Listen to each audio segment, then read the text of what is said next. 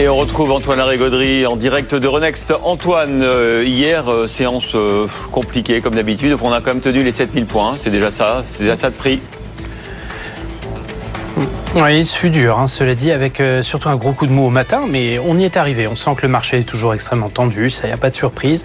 Hier déjà, on avait un marché euh, de taux assez volatile, mais en tout cas pas trop trop tendu à court terme encore. Des cours du pétrole qui sont un petit peu assagis, on a senti un, petit peu plus d'entrain, et, et, si on regarde d'ailleurs le palmarès des valeurs, on voit quand même un retour. Alors sur plusieurs secteurs, un petit peu en délicatesse toujours, notamment les, les valeurs de croissance, le luxe, la techno, euh, mais aussi les valeurs bancaires, ça c'est un facteur important. Alors qu'on a mis de côté justement les, valeurs un peu plus défensives, hein, notamment Thales et Orange, qui sont deux dossiers alors très très travaillés quand le marché est en proie à la version au risque. Maintenant, pas vraiment de merveille à attendre, malgré une très belle clôture à Wall Street et une tendance bien haussière hein, sur les places asiatiques ce matin. On sent que la prime de risque géopolitique joue à plein et va encore caper un peu les indices européens. Le CAC 40 est attendu, alors tout juste à l'équilibre, et il va commencer à devenir difficile de déborder significativement les 7000, donc ce sera déjà une bonne chose qu'on puisse les conserver. Bon, on va peut-être y voir au fur et à mesure plus clair avec les publications des résultats trimestriels des entreprises et cette semaine. Et aujourd'hui, on va en avoir encore. Mmh. Hein.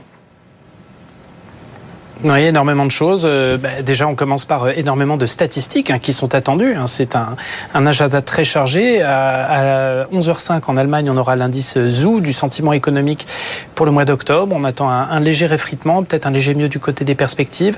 Aux États-Unis, les ventes de détail de septembre, hein, regardez de près, là, ce sera publié à, à 14h30. On aura aussi la production industrielle pour le mois de septembre, les stocks de gros, et puis l'indice immobilier NAHB hein, pour euh, le mois d'octobre. Donc, euh, partout des indices qui sont très très regardés évidemment par euh, l'ensemble des, décideurs hein, du côté de la Réserve fédérale américaine et puis des trimestriels d'entreprise, vous l'avez dit, aussi bien des chiffres d'affaires que des résultats.